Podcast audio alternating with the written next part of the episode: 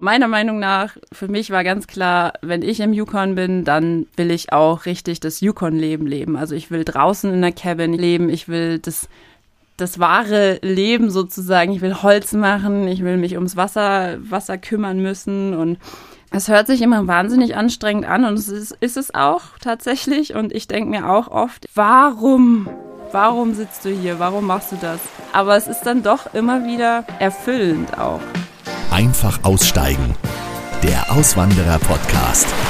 Willkommen zurück. In der heutigen Folge geht es nicht nur ums Auswandern, sondern auch ums Aussteigen. Den Traum vom Leben in der Einsamkeit, mitten in der Natur, ganz ursprünglich ohne fließend Wasser und ohne Strom. Ich kann dir versprechen, die Geschichte, die du heute hörst, die hat es in sich, denn das Paar, das du gleich kennenlernen wirst, lebt mitten in der Wildnis, umgeben von Bären und Wölfen. Deshalb, ich will jetzt gar nicht lange um den heißen Brei rumreden, nur so viel. Abonniere unbedingt hier einfach aussteigen, den Podcast und teile deine Lieblingsfolge auch bei dir, bei Facebook, Instagram, TikTok und so weiter. Empfehle den Auswanderer-Podcast also unbedingt weiter, damit noch mehr Menschen diese unfassbaren Geschichten hier finden und hören können. Mein Podcast. Es geht heute in den Nordwesten Kanadas, kurz vor Alaska, und zwar ins Yukon-Gebiet. Dieses Territorium ist größer als Deutschland, die Schweiz und Österreich zusammen. Nur ca. 30.000 Menschen leben im Yukon-Gebiet. Es gibt wesentlich mehr Karibus, Elche, Bären, Schafe, Luchse, Wölfe, Kojoten und so weiter. Rund 80 Prozent des Gebiets gehört nur der Tierwelt. Dieses Territorium, das am bekannten Yukon River liegt, ist deshalb eines der letzten intakten Wildnisgebiete der Welt. Meine heutigen Gäste hat nicht der Goldrausch in den Yukon gebracht, sondern eher der Zufall. Die meisten Menschen im Yukon-Gebiet leben in der Hauptstadt Whitehorse und da sind auch Sophie und Peter damals mit ihrem schrottreifen VW Bulli aus Mexiko gelandet. Eine irre Geschichte, die die Illustratorin und der Fotograf und Filmemacher bis dahin erlebt haben, doch das war erst der Anfang. Heute leben sie mit ihrem Sohn in einer Cabin mitten in der Wildnis. Herzlich willkommen im Podcast und viele Grüße ins Yukon-Gebiet. Hallo Sophie, hallo Peter. Hallo. hallo. Ihr zwei, das interessiert mich jetzt ganz besonders, wenn ihr bei euch äh, in der Cabin aus dem Fenster schaut. Was seht ihr da aktuell? Ähm, ganz viel Schnee. ganz, ganz viel Schnee und Bäume. Erzähl mal ein bisschen für die, die keine Vorstellung haben, wie das bei euch aussieht, also wo ihr lebt. Beschreibt das mal ein bisschen, damit man da so ein Bild davon bekommt. Ja, also bei uns, äh, das ist der Yukon. Das heißt, wir sind in der Wildnis letztendlich, würde ich sagen. Wir haben um uns drumherum haben wir Wald, Wälder, Schnee, Elche, Bären und äh, keine Nachbarn. Also ich meine, wir haben hier in einem Kilometer Entfernung oder so haben wir vielleicht den nächsten Nachbarn.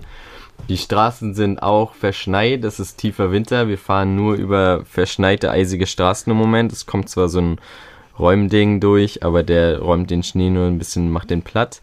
Es ist äh, bergig, also viele hohe Berge drumherum. Der Yukon River fließt in der Nähe vorbei. Ja, es ist so ein bisschen eigentlich genau das, was man sich vorstellen, woran man denkt, wenn man sich Jack London und die, die Geschichten aus der, aus der Yukon Wildnis und dem Goldrausch vorstellt. Whitehorse ist ja die, die Hauptstadt im, im Yukon, 25.000 Einwohner. Wie weit ist das von euch weg? Ähm, 45 Minuten fahren wir mit dem Auto in die Stadt. Okay. Also nach Whitehorse. Also es sind so ungefähr 50 Kilometer, aber es sind schlechte Straßen. Also das ist dann so Feldwege oder was ist das dann? Also der Anfang ist ein bisschen so, so, ja, so ein... Geröll, Geröllstraßen so ein bisschen. Aber nur der Anfang und dann wird es halt voller Schlaglöcher und ungeräumt und äh, dann kommt der erst der Klondike Highway und dann kommt der Alaska Highway. Habt ihr Nachbarn da? Nicht direkt, nee. Also wir haben den, der nächste hier dran ist äh, so ein Kilometer vielleicht. Und das ist auch nur dann eine Cabin, eine andere. Also bevor wir jetzt zu eurer Geschichte kommen, mal eine ungewohnte Frage vielleicht zum Anfang. Wie sehr glaubt ihr an das Schicksal, dass alles so kommt, wie es kommen soll? Uh.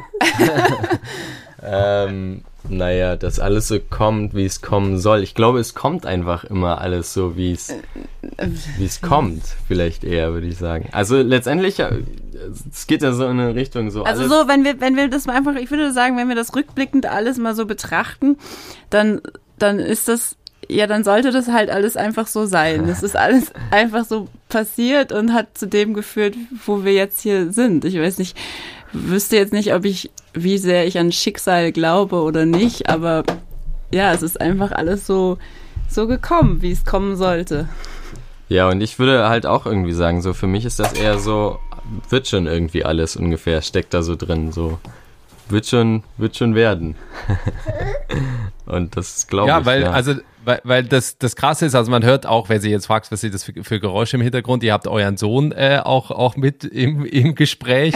ähm, ihr seid, und äh, da fangen wir vielleicht mal kurz an, ihr seid 2015 von Köln nach Mexiko geflogen, habt zwei Jahre in Mexiko gelebt. Das war mal ja ursprünglich eben euer, euer Plan, da auch in, in Mexiko zu sein. Warum seid ihr ursprünglich mal aufgebrochen aus, aus Köln? Also das Ausschlaggebende war, dass Peter ein äh, Jobangebot bekommen hatte in Mexiko, in Monclova, da wo wir dann eben auch gelandet sind.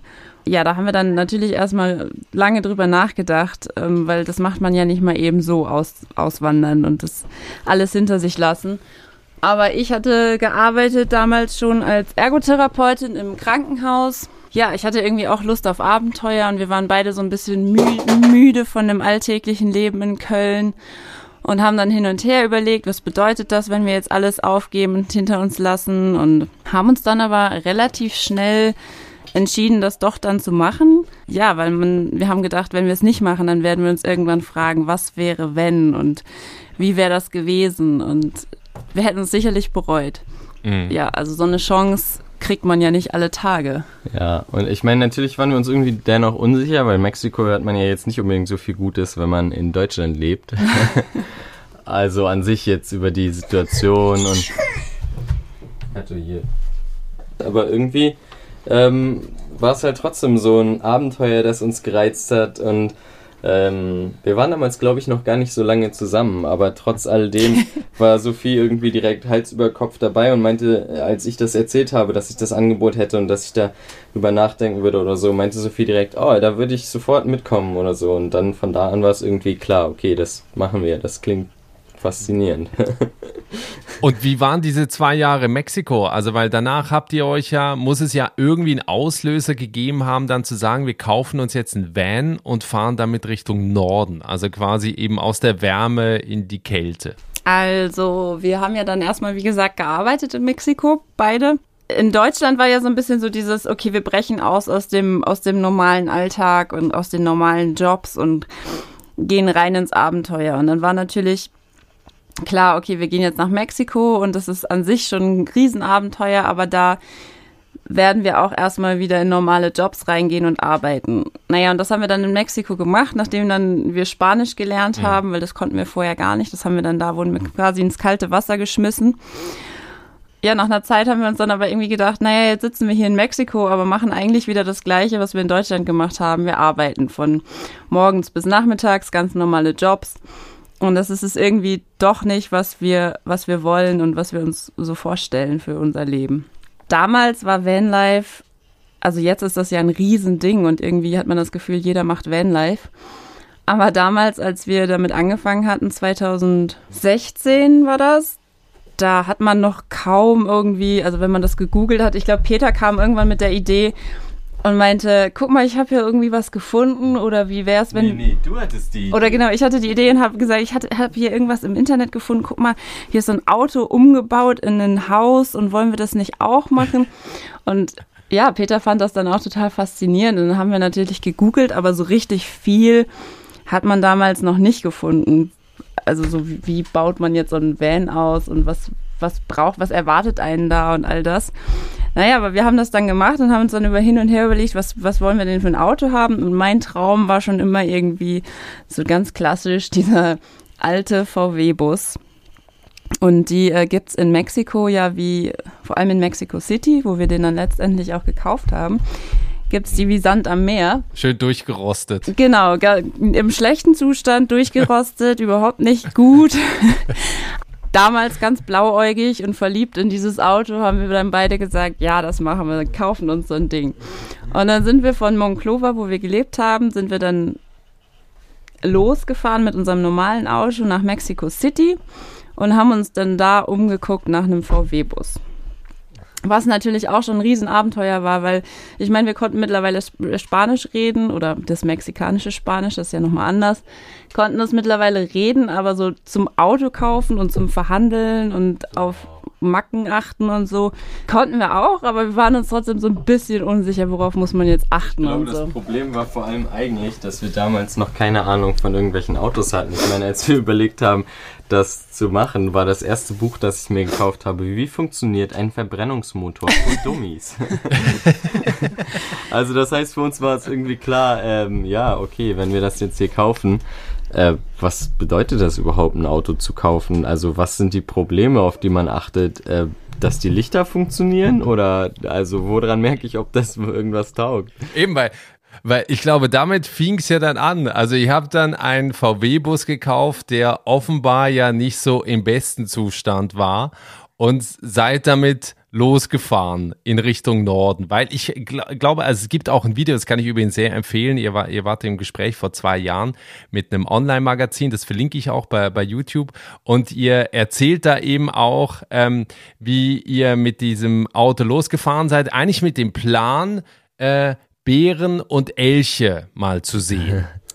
Genau. Ursprünglich war der Plan sogar, dass wir von Mexiko erstmal gen Norden fahren wollten bis Alaska und dann von Alaska runter bis Argentinien. Und auf dem Weg Ah. in den Norden haben wir dann irgendwie immer überlegt, wie lange machen wir, ähm, also wie weit fahren wir noch weiter. Und äh, der Winter kam ja dann schon und irgendwann haben wir uns, wussten wir, äh, wir hatten ja durchgehend, also schon auf Baja California und sonst wo wir gefahren sind, mehr Pannen als Tage auf der Straße und zwar richtige. Also manchmal waren wir da in der Wüste, Trinkwasser knapp, die Solaranlage defekt und äh, kein Strom mehr auf den Handys und gar nichts mehr und der Wagen lief nicht mehr und ich habe da irgendwie neue Vergaser einbauen müssen und sonst was. Also soweit ist es dann auch gekommen von ich wusste nicht mal wie ein Verbrennungsmotor läuft bis hin wir hatten einen Ersatzvergaser dabei und so Zeugs. Naja und dann haben wir halt irgendwann überlegt, ja wir sollten umdrehen, weil der Winter kommt und alle Touristen verlassen den Norden. Und für uns war es dann aber irgendwann das Vorhaben, okay, aber wir fahren so lange weiter gen Norden, bis wir einen Elch oder einen Grizzly sehen. Und wir haben letztendlich nie einen gesehen in dem Jahr und sind dann halt den Winter, den ersten Winter schon geblieben und haben unseren ersten Grizzly dann auch erst tatsächlich im darauffolgenden Mai gesehen. Ja, weil ihr seid dann im, im Yukon-Gebiet da angekommen und habt da dann auch im Van den ersten Winter verbracht, ne? Genau, also wir haben ein House-Sitting gehabt über die Weihnachtszeit. Also sowas ist ja hier auf dem Kontinent ein großes Ding, dass äh, Leute, die irgendwie so in der Kälte leben, jemanden finden, der dann ein paar Wochen bei denen in der, in der Cabin lebt, wenn die weggehen. Und da hatten wir ein House-Sitting für sechs Wochen auf dem Dempster Highway. Das ist vielleicht manchen auch ein Begriff. Also ganz oben am Arctic Circle. Komplett off-grid und gar nichts. also kein Strom und nichts. Und da waren wir die, die sechs Wochen über Weihnachten rum und es hat uns total gut gefallen. Und in der Zeit davor und danach waren wir aber wieder im VW-Bus. Also selbst bei minus 50 Grad haben wir dann im VW-Bus geschlafen. Und mit den zwei Hunden und die Matratze ist dann teilweise war die dann steinhart gefroren am Kopfende und wir hatten Zentimeter dickes oder noch dickeres Eis in den in den Fenstern und Ecken vom VW-Bus, aber irgendwie hat es trotzdem äh, funktioniert. Also wir hatten auch nur eine normale Decke, wir hatten keine extremen Winterschlafsäcke oder so, aber zu viert in diesem kleinen Teil und wir hatten ja auch Isolation und alles sowas da reingebaut schon in Mexiko. Aber was war da für eine Heizung drin? Das war eigentlich das größte Problem. Wir hatten gar keine Heizung. Also beim Fahren auch hat der Wagen keine Heizung Was? gehabt. Das heißt, wir mussten bei minus 20 Grad sind wir noch an den Arctic Circle gefahren und da mussten wir dann alle 15 Minuten oder 10 Minuten anhalten und Runden Kreise um den Wagen rennen, damit wir irgendwie warm werden und äh, mit offenem Fenster fahren, damit die Kondensation nicht die Scheibe so zufriert. Und irgendwann hatten wir dann so eine kleine Propanheizung, die Sophie dann auf die Scheibe vorne ausrichten musste, damit so ein kleines Loch, Guckloch für mich offen bleibt. Dadurch wurde die Kondensation natürlich noch schlimmer und das Fenster musste noch weiter auf sein. Also das war, das war extrem. Aber es hat funktioniert, es war lustig. Also in den Momenten sicherlich haben wir uns manchmal gedacht, was, was zur Hölle machen wir hier? Was soll das gerade noch? Ich glaube, solche Momente gab es viele. Ja, ich hatte das vor allem auch öfter im Süden bei den ganzen Pannen. Irgendwann, der Wagen ist besser und besser geworden. Also hier im Norden hatten wir weniger Pannen dann eigentlich als zum Beispiel noch in Mexiko. Ich war oft genug an dem Punkt, dass ich ausgestiegen bin und einfach nur gedacht habe, ich will das Ding einfach nur noch anzünden und weglaufen. und dann hat Sophie immer, dann waren erstmal, das erste waren immer, dann hat man nach Hunden, hinten geguckt und die Hunde lagen da ganz zufrieden auf dem Bett, glücklich hecheln und ähm, mit der Welt zufrieden. Und das war schon so der erste Moment, wo man gedacht hat, hm, aber irgendwie ist es ja doch ganz schön. Und dann bin ich immer, dann bin ich ausgestiegen und habe dann da rumgeflucht und meine Nerven verloren, weil ich nicht wusste, was los ist mit dem Motor jetzt schon wieder. Und dann habe ich gesagt, oh, ich, ich, ich will nicht mehr, ich will diesen Wagen nur. Und dann hat Sophie gesagt, aber er ist so schön.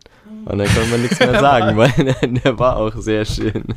Also wir haben da so viel reingesteckt und oh, In Mexiko war es vor allem auch so, wenn wir da eine Panne hatten, dass man da, dass das dann auch oft mit Angst verbunden war. Also wenn man dann Ja, so klar. nachts in Mexiko auf den Straßen irgendwie eine Panne hatte und da irgendwo in, in der Pampa brauchst. stehen geblieben ist, Mhm. dann war das oft, hatten wir auch schon so ein paar Situationen, die so ein bisschen sketchy waren. das stimmt. Das heißt, am Ende war ja auch eine, also glaube ich, eben eine große Panne mit dem Auto dann ja auch schuld in Anführungsstrichen, weil ihr, glaube ich, auf ein Ersatzteil gewartet habt, dass ihr dann eben auch länger da im Yukon-Gebiet geblieben seid? Oder war da dann irgendwann dann noch der Plan, noch in Süden zu fahren? Oder habt ihr dann gedacht, naja gut, jetzt haben wir einen Winter überlebt, den nächsten schaffen wir auch noch? Oder wie war das? Also ich glaube, zuerst war der Plan schon noch. Also wir hatten die Panne auf dem Weg. Eigentlich, wir waren hier in Whitehorse eine Weile und fanden es eigentlich ganz schön. Und dann sind wir aber weitergefahren, weil wir immer noch keinen Elch und keinen Bären gesehen hatten. und dann äh, auf dem Weg aber zwischen Whitehorse und dann kommt eigentlich gar nichts für die nächsten 1000 Kilometer Richtung Norden und zwei noch länger Richtung Süden. Also wir sind dann aber weiter Richtung Norden, Richtung Alaska gefahren, weil wir eben Bären oder Elchen sehen wollten. Und hatten dann irgendwo auf dieser Strecke im Nirgendwo auf einmal, da hat es ganz stark nach brennendem Gummi und so gerochen und hatten einen, Oh. habe ich dann festgestellt, dass unser ähm, CV-Joint, ähm, ich weiß nicht genau, was das für ein Ding auf Deutsch ist, dass das gerissen ist und dass unsere, unser ganzes Fett und Gummi und so da rausläuft und äh, dass man mit dem Problem natürlich nicht weiter nochmal ins Unbekannte fahren sollte, war uns dann irgendwie klar. Und dann war es der Punkt, okay, wir sollten umdrehen und wir müssen zurück nach Whitehorse und das Teil finden und er, ersetzen und ausbauen und naja, zum einen, wir waren eigentlich bis an dem Punkt nur vielleicht, ähm, wie weit war das, 220 Kilometer von Whitehorse gekommen, aber das waren für uns in dem VW-Bus schon drei Tage Reisen. und dann hieß es also für uns, okay, drei Tage wieder zurück. Habt ihr das Auto geschoben oder was? Also wir konnten echt nicht schnell fahren mit dem Teil. Und dann, also 60 war vielleicht so die Durchschnittsreisegeschwindigkeit auf einer guten Strecke. Aber das würde dann, das ist man ja nicht lange gefahren, weil dann war immer dann doch irgendwas, was man nachgucken musste oder rausgehen mit den Hunden oder die Landschaft. Also wir waren echt lahm. Und wenn es bergauf ging, und das ist auch eine sehr bergige Strecke, dann sind wir schon öfter mal so runtergekommen auf so 20 km/h oder so, Also wenn es man ein muss, langer man, Berg muss aber, war. man muss aber dazu sagen, dass wir sowieso, wenn wir reisen, dann reisen wir sehr, sehr langsam. Peter Aber und ich. nicht so langsam. Nein, nicht so langsam, aber wir fahren trotzdem nie schnell und wir machen natürlich immer extrem viele Pausen, auch wegen den Hunden. Ja, naja, und auf jeden Fall äh, sind wir dann zurück nach Whitehorse. Drei Tage später waren wir dann da und ähm, haben dann eben diese Ersatzteile, habe ich dann irgendwo lokalisieren können und aus Kalifornien wurden die dann, sollten die dann hier hochgeschippt werden. Und der Versand hat allerdings mehr als sechs Wochen gedauert. Und in der Zeit haben wir uns irgendwie in die Leute und in das Leben verliebt. Also es war, es äh, stimmt glaube ich sogar noch nicht mal so ganz, weil für mich hat es sich schon recht früh so angefühlt, dass mit jedem Kilometer mehr, den wir Richtung Norden gefahren sind, hatte ich irgendwie mehr das Gefühl, als ob ich nach Hause komme fast. Das waren alles so auch die Orte und Namen, die ich kannte. Auf einmal war da Dawson City und Whitehorse und äh, die Five Finger Rapids und all diese Orte, die man aus den Jack London Büchern kannte, die ich nur als Wow. kleiner Junge gelesen habe und die ich eigentlich nie dachte, dass ich die jemals in meinem Leben sehen würde. Das waren immer so ferne, fast wie, wie Orte aus dem Herr der Ringe oder so. Das war nichts, wozu ich den Bezug hatte, dass ich das mal sehen werde. Für mich war Kanada immer weit und Alaska weit, weit weg.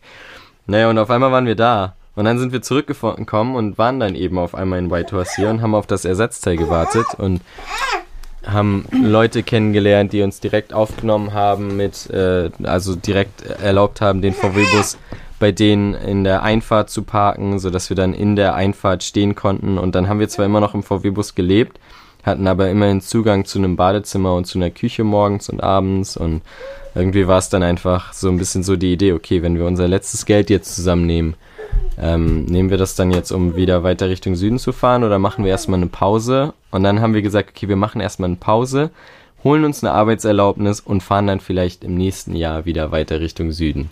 Naja, und das ist jetzt Ja. vor sechs Jahren gewesen. Ja, das ist, es ist wirklich unglaublich. Vor allen Dingen, weil ich auch so dieses Bild im Kopf habe, ihr wahrscheinlich hier mit, mit Flipflops in Mexiko losgefahren. Und d- dann kommt ihr da, dann kommt ihr da in, in Kanada an, weil du ja gerade jetzt über die Einheimischen gesprochen hast. Was haben die denn gesagt über diese beiden Freaks jetzt, die da irgendwie mit so einem alten Auto äh, in der Kälte da unterwegs sind bei 60 km/h? Wie, wie, was, was, was haben die da zu euch gesagt, als sie euch kennengelernt haben? Ähm, also die beiden, die wir da kennengelernt haben, waren lustigerweise auch äh, ziemlich ähm, bunt und durchgeknallt.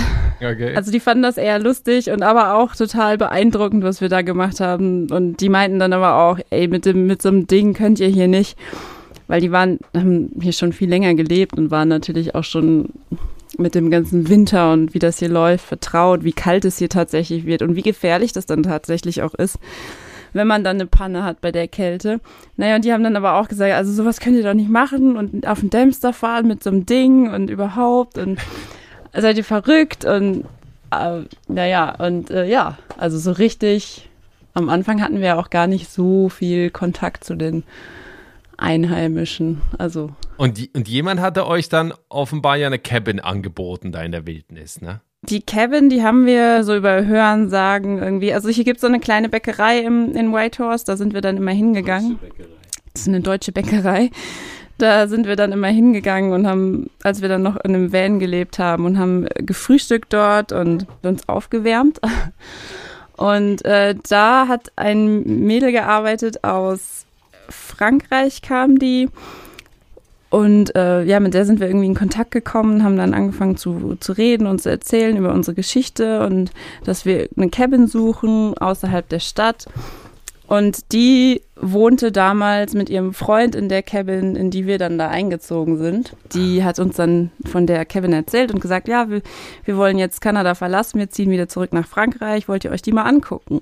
Und so kam das dann. Und das ist ja eine auch mitten in der Wildnis, ne? Ohne fließend Wasser und Strom und Genau, also Internet, die war ne? richtig, die war richtig weit draußen und ohne, also keinen Telefonempfang, kein Wasser, kein Strom, nichts. Ähm, und also das war auch erstmal für unsere Eltern schlimm, weil die uns natürlich dann gar nicht mehr erreichen konnten.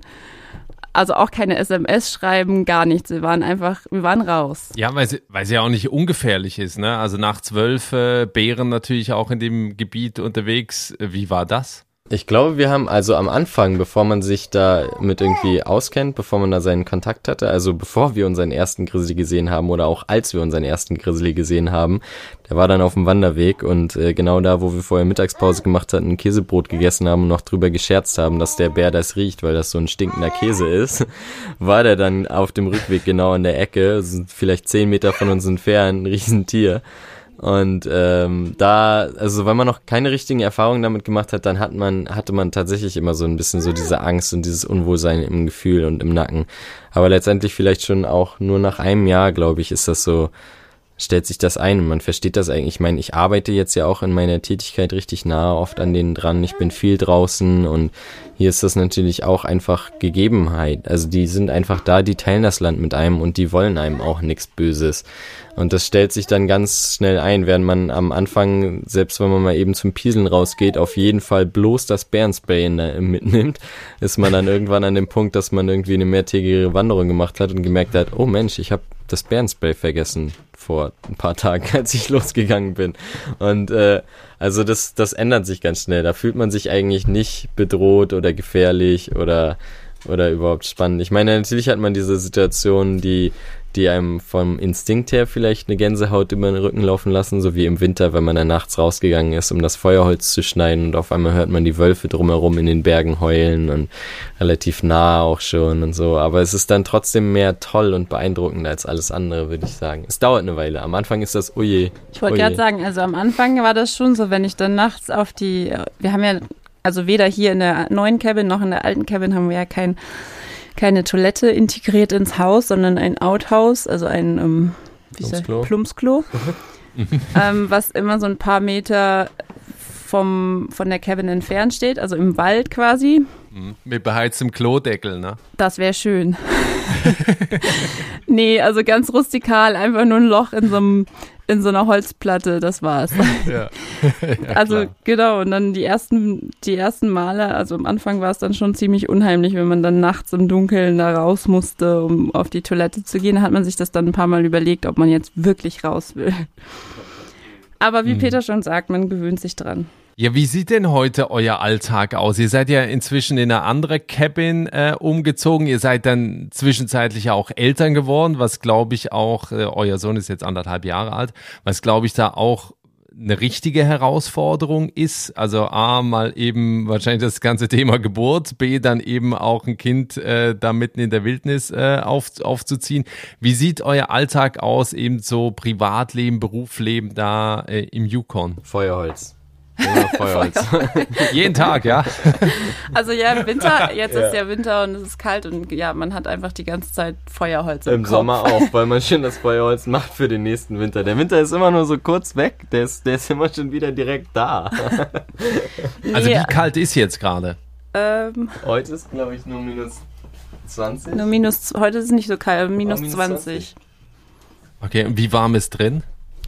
Ähm, 21 oder so. 20 vielleicht, 21. Ah, okay. Das ist ja kuschelig. Ja, also ja, das denkt man, die Leute denken immer, oh, draußen minus 40, minus 50, dann drin muss es doch auch total kalt sein, aber das ist Quatsch. Also mit so einem Holzofen kriegt man, es ist natürlich Arbeit, aber man kriegt es richtig schön warm. Ja.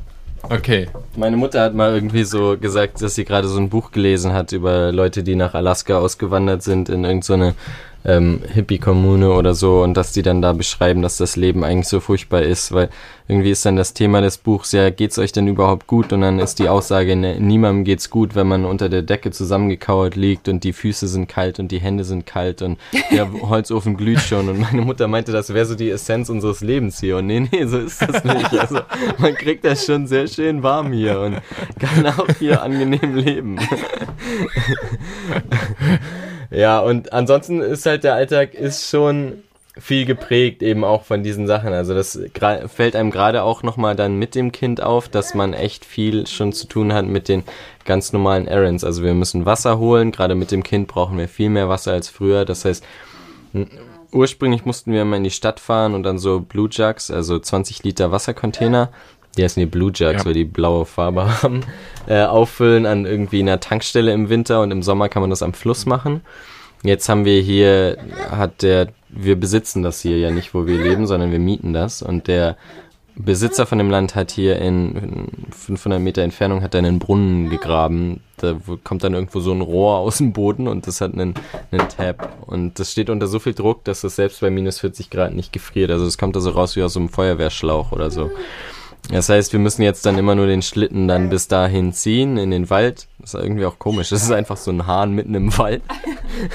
naja, und dann müssen wir den, den, den Schlitten dahin ziehen und dann füllen wir unser Wasser auf. Dann muss man immer, immer Feuerholz schneiden, weil natürlich haben wir das ja auch schon im Sommer gemacht, aber man möchte ja auch äh, nicht jetzt einfach nur den ganzen Vorrat aufbrauchen, sondern letztendlich auch in, immer wieder nachlegen, damit man nicht auf einmal in so einen Cold Spell kommt und nicht mehr genug hat Feuerholz. Also das ist immer ein großes Thema, dass man jeden Tag irgendwie ein paar mehr tote Bäume findet.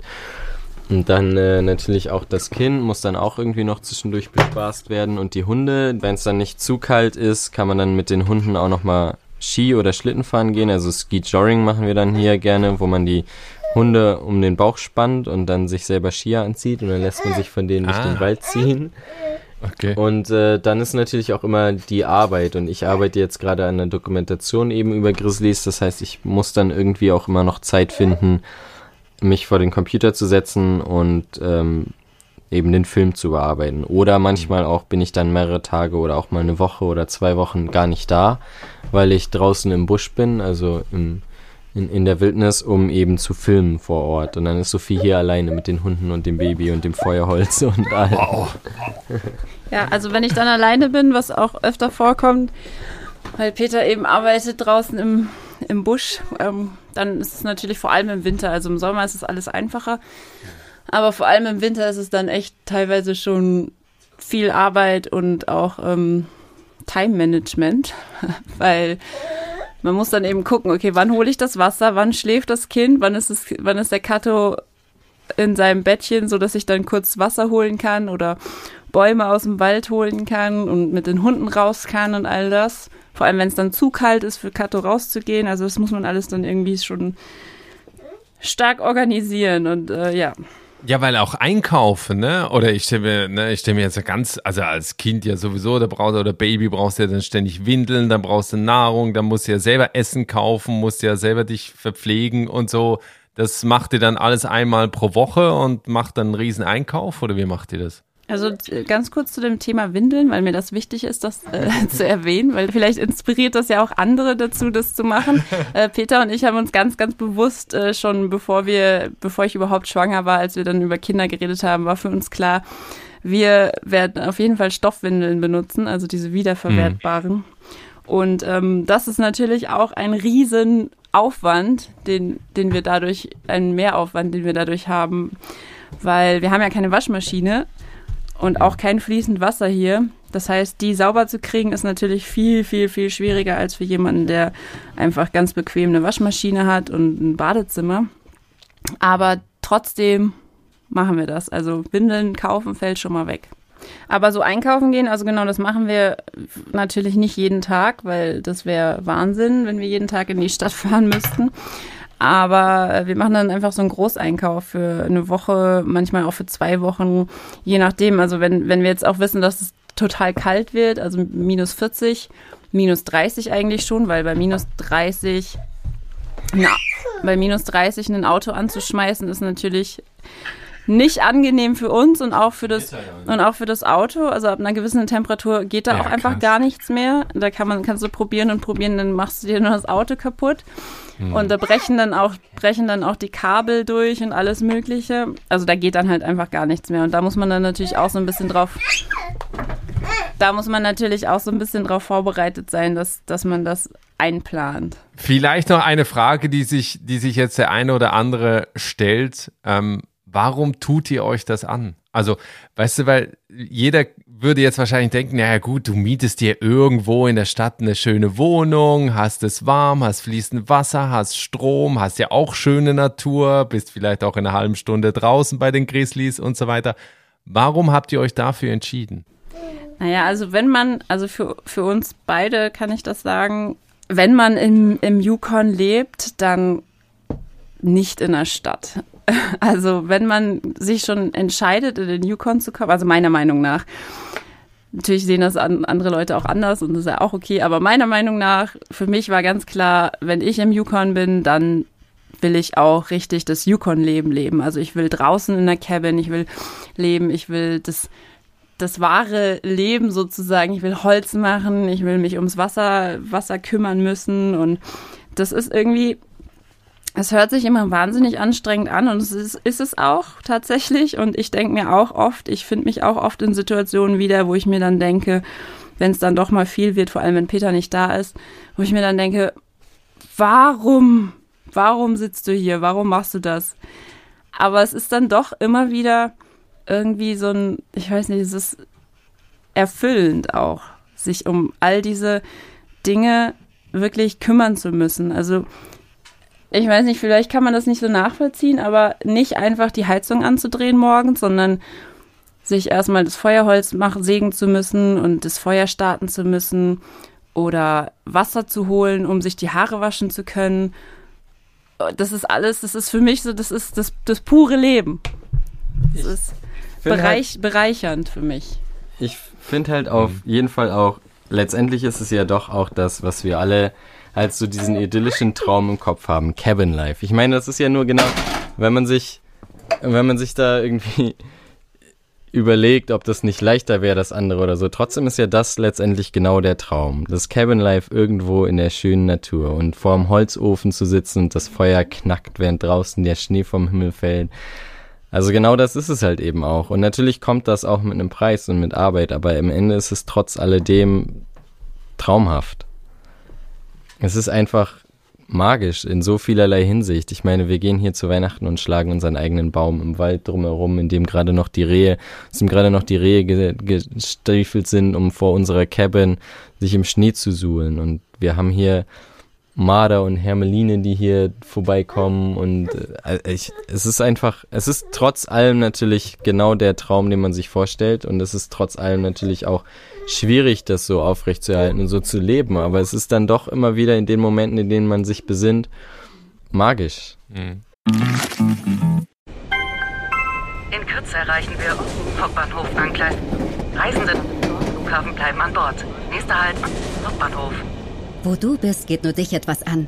iOS hilft dir zu bestimmen, mit welchen Apps du deinen genauen Standort teilst. Es steckt mehr in einem iPhone.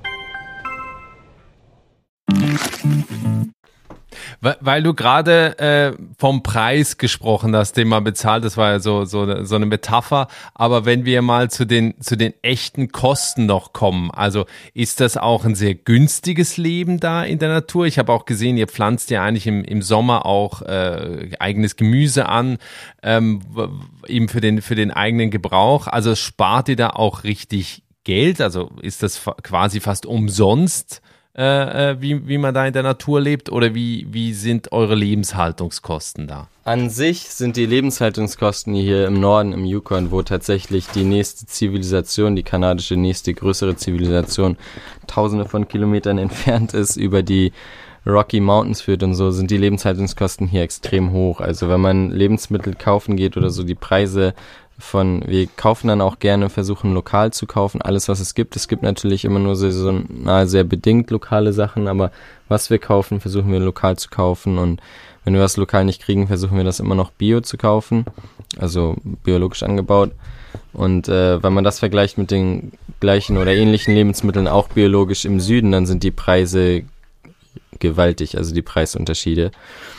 Ähm, man spart natürlich ein bisschen wenn, je mehr man selber anbaut, desto mehr spart man natürlich. Wenn man jagen oder fischen geht, spart man natürlich auch wiederum Geld. Also wir, es gibt so Sachen sicherlich, wo wir sparen, aber im Großen und Ganzen sind die Lebenshaltungskosten doch auch sehr hoch im Norden. Also alles, was man nicht selber besorgen kann oder selber machen kann, kommt mit einem extra, extra Preis, wenn man das hier im Norden haben will. Und selbst wenn es irgendwie nur so Kleinigkeiten sind, wie zum Beispiel auch meine Ausrüstung, meine Kameraausrüstung oder so etwas, muss ich ja, brauche ich letztendlich, ist ja mein, mein Job. Und äh, selbst wenn von einem größeren Versandhaus kostenloser Versand weltweit garantiert ist, sobald man mehr als so und so viel Geld ausgibt, gilt das nicht für den Yukon. Da zahlt man dann immer noch mal einen ordentlichen Batzen drauf, weil das hier halt nicht zählt zu irgendwelchen üblichen Versandregionen. Natürlich, manche Sachen kriegt man auch gar nicht. Also wenn ich batteriebetriebene Sachen haben will, die werden einfach hier nicht hergesendet, weil es zu kalt wird und zu remote ist. Und die senden, viele Sachen senden die einfach nicht in Yukon. Also vieles kommt tatsächlich teurer oder schwieriger nur. Aber gleichzeitig sind die, es hängt natürlich auch davon ab, wie man lebt, was man macht, wie viel man anbaut und äh, wenn man jetzt nur Bio oder nicht, nur Haferflocken isst, wäre schon wieder alles günstiger. Ähm, es gibt wenige Fixkosten hier. Also die Miete letztendlich, die kann sehr variieren, je nachdem, was man findet oder wie weit man außerhalb der Stadt ist. Es gibt keine Autoversicherungen sind extrem günstig. Es gibt kein, nicht sowas wie TÜV-Inspektionen. Krankenversicherung ist umsonst für jeden, der im Yukon lebt. Und also man könnte es, glaube ich, sehr, sehr drücken, wenn man dann sehr, sehr minimalistisch wirklich nur auf dem Land in seiner Cabin lebt und alles anbaut. Wir sind aber mit dem Anbauen auch noch nicht wahnsinnig erfolgreich geworden bis jetzt. Das Einzige, was wir wirklich gut anbauen können, sind Kartoffeln. Alles, für alles andere ist die Saison hier, so wie wir das machen, immer irgendwie okay. dann doch zu kurz. Wir bauen echt viele Kartoffeln an, also da mit den gibt's dann auch im Herbst bis Dezember rein, mhm. gibt's dann unsere eigenen Kartoffeln. Und wir haben auch nur, wir essen nur gejagtes Fleisch. Und äh, wir fischen äh, selber. Ähm, wir essen nicht wahnsinnig viel Fleisch, deswegen haben wir auch nicht so einen hohen Bedarf und wir essen auch nicht wahnsinnig viel Fisch. Aber das, was wir essen, ist gejagt. Und ähm, wir haben so diese Bereiche, wo wir definitiv sparen gegenüber dem Einkaufen, aber wir haben auch die Bereiche, wo wir definitiv mehr zahlen, weil es eben der Norden ist. Das heißt aber so, im Schnitt braucht ihr 1000 Euro im Monat oder wie viel braucht ihr? Mehr, glaube ich. Also die Miete an sich zum ja, okay. ich glaube, wir waren mal an so einem Punkt, wo wir von 1000 Euro im Monat gelebt haben. Aber mittlerweile, ja, man fährt halt dann doch mehr mittlerweile. Ich auch wegen meiner Arbeit fahre ich dann doch noch öfter auch zu irgendwelchen Meetings in die Stadt. Das ist halt auch immer ein ganzes Stück dann, wenn man sich dann da in die Stadt fährt. Ich fahre viel in den Busch raus, was dann eben auch hunderte von Kilometern schnell mal sind. Dann gleichzeitig auch mit dem Essen. Also gerade wenn ich dann viel nicht da bin, dann ist es natürlich noch mal schwieriger, effizient viel anzubauen. Und wir, unser, unser soziales Netzwerk hat sich äh, drastisch vergrößert. Das heißt, äh, Freunde trifft man natürlich dann auch mehr. Man fährt mehr zu anderen Cabins und besucht Freunde. Und also es, es kommt dann kommt dann doch irgendwie was zusammen. Ja. Aber das ist stimmt. Also wir hatten auf jeden Fall mal 1000 Euro im Monat, aber da sind wir jetzt weit drüber. Ich glaube, es sind halt auch so Sachen, ach so, naja, auf jeden Fall, wir haben jetzt auch einfach, weil es mit der Arbeit nicht mehr anders funktioniert, haben wir, hier gibt's keinen WLAN. Wir sind halt nicht connected zu irgendeinem äh, Netzwerk. Wir haben keinen Telefonanschluss oder keinen Internetanschluss oder so. Das heißt, irgendwann haben wir dann gesagt, naja, ich muss aber dazu in der Lage sein, meine Sachen an Firmenmagazine oder sonst was zu senden. Also haben wir jetzt alleine Handyverträge und da zahlt man halt auch schon wieder die Yukon-Preise, also die Preise vom Norden.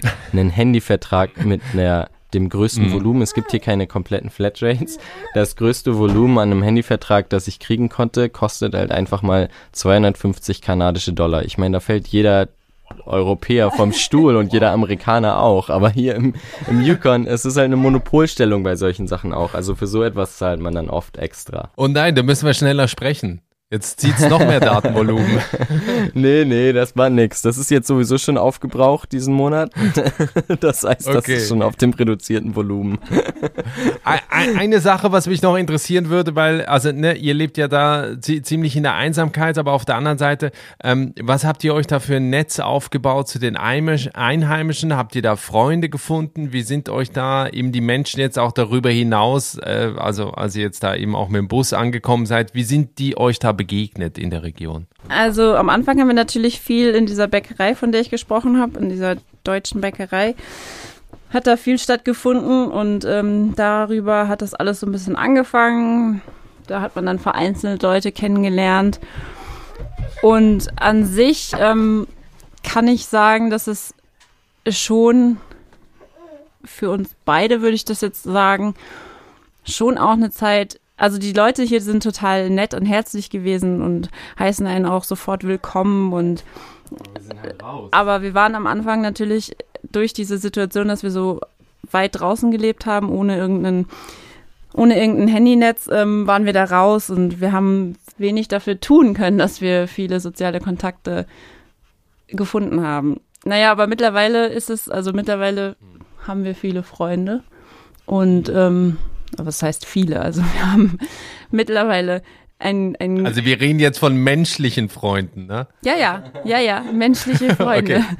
Also, hier so eine Handvoll mittlerweile haben- gefunden. glaub Genau, mittlerweile haben wir so eine Handvoll echt guter Freunde hier gefunden. Es ist, ist natürlich auch nicht so leicht, ne, weil die Leute hier, die wir, mit denen wir befreundet sind, die leben tatsächlich alle außerhalb der Stadt und alle in einer Cabin.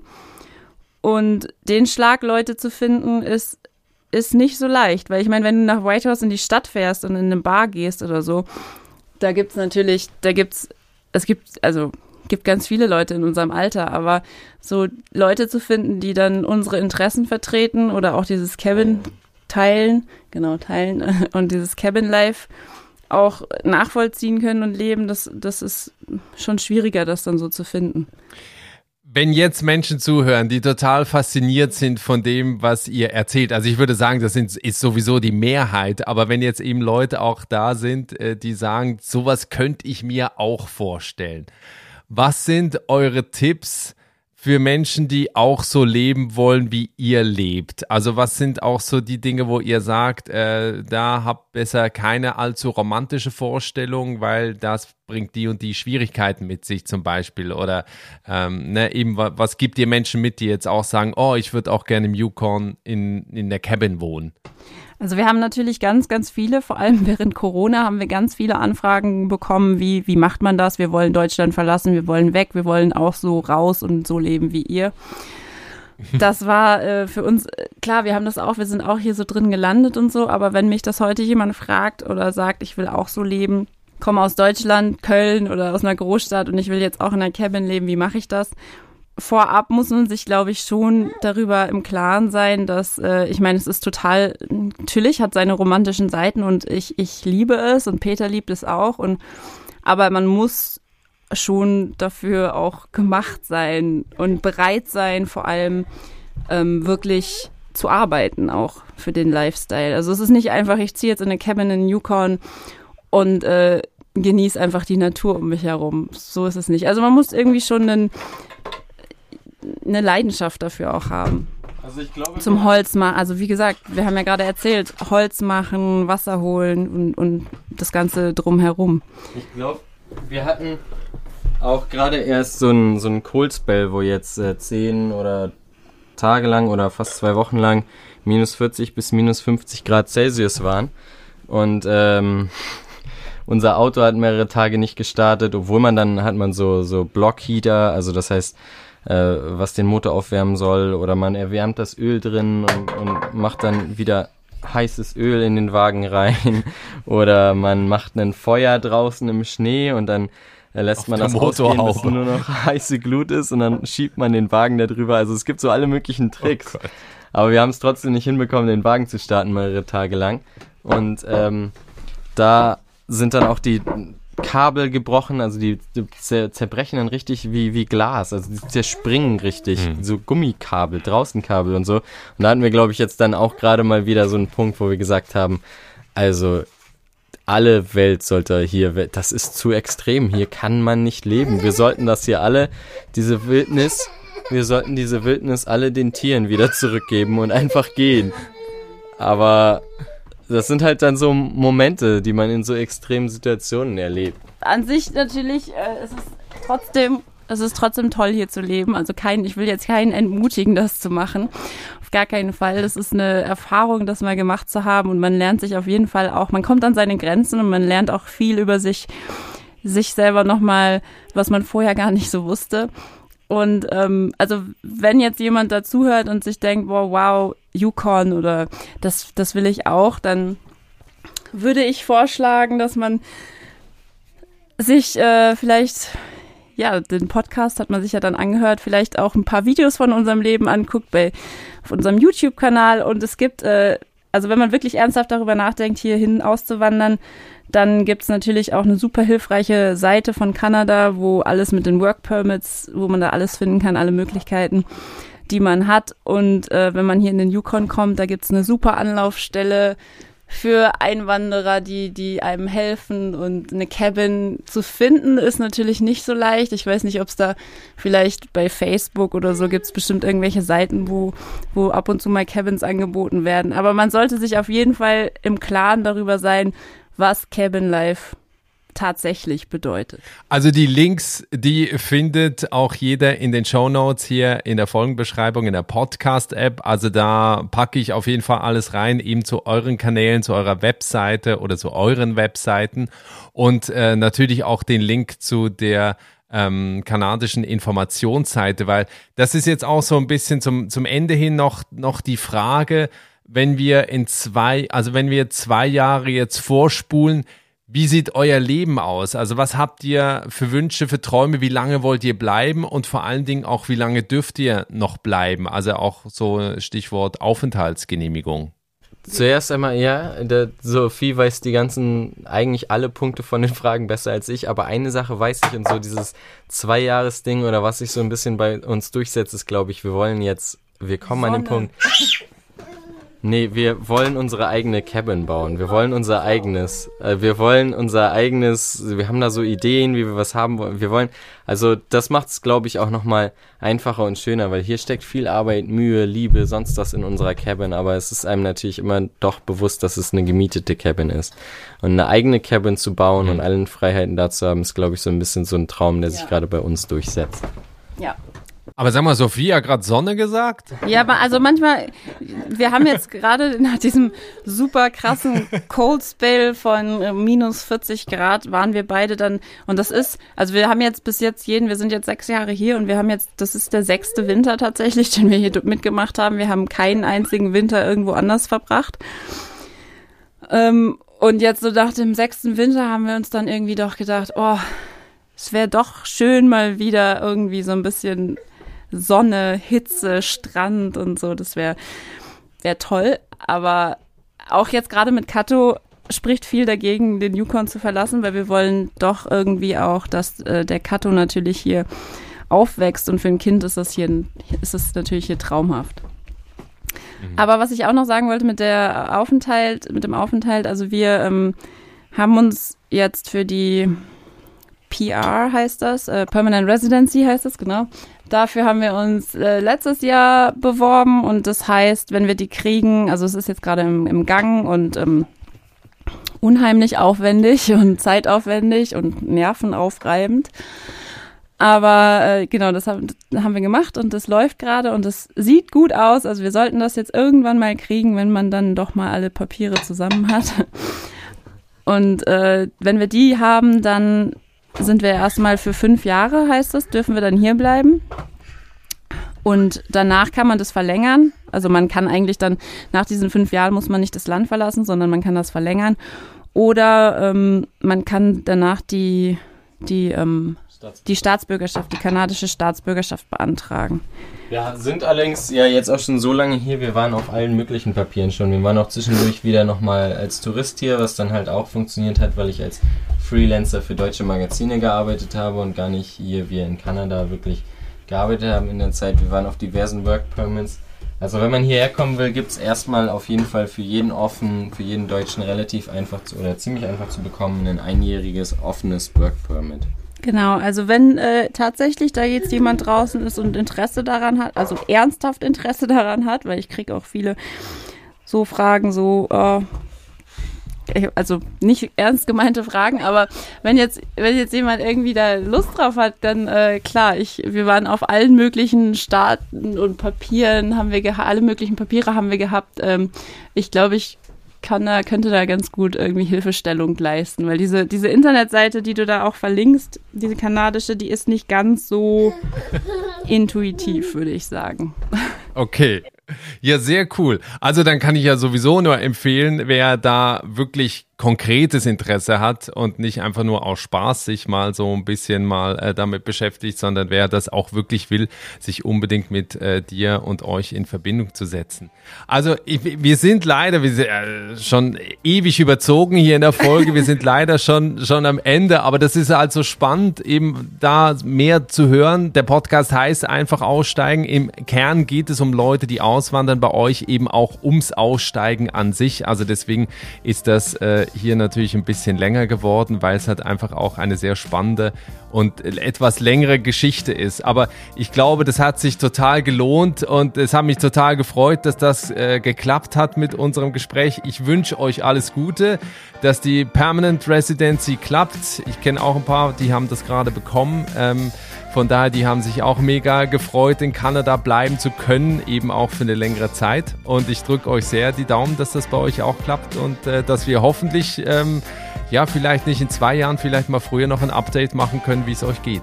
Ja, ja cool. War sehr cool mit dir zu sprechen und äh, danke für die Einladung und dass wir teilnehmen durften und haben uns sehr gefreut. Ja. Und wir wünschen dir und allen anderen natürlich auch alles, alles Gute. Ja, das war sehr schön. Vielen Dank. Ja, das war die Geschichte von Sophie und Peter, die seit 2017 im Yukon-Gebiet im Nordwesten Kanadas leben. Die Bilder zu der Folge, die du gerade gehört hast, gibt es auf dem Instagram-Kanal von Einfach Aussteigen. Schau da also unbedingt mal vorbei, es lohnt sich. Und wie gesagt, alle Links auch zu Sophie und Peter und ihrem YouTube-Kanal findest du auch in den Show Notes in der Folgenbeschreibung hier in der Podcast-App. Ja, Mensch, das war mal eine längere Folge hier. Ich hoffe, es hat dir genauso viel Spaß gemacht wie mir. Wir hören uns nächste Woche wieder. Empfiehl die Folge hier auf jeden Fall weiter und den Auswanderer-Podcast würde mich sehr freuen. Ansonsten alles Gute. Bis dahin. Ciao.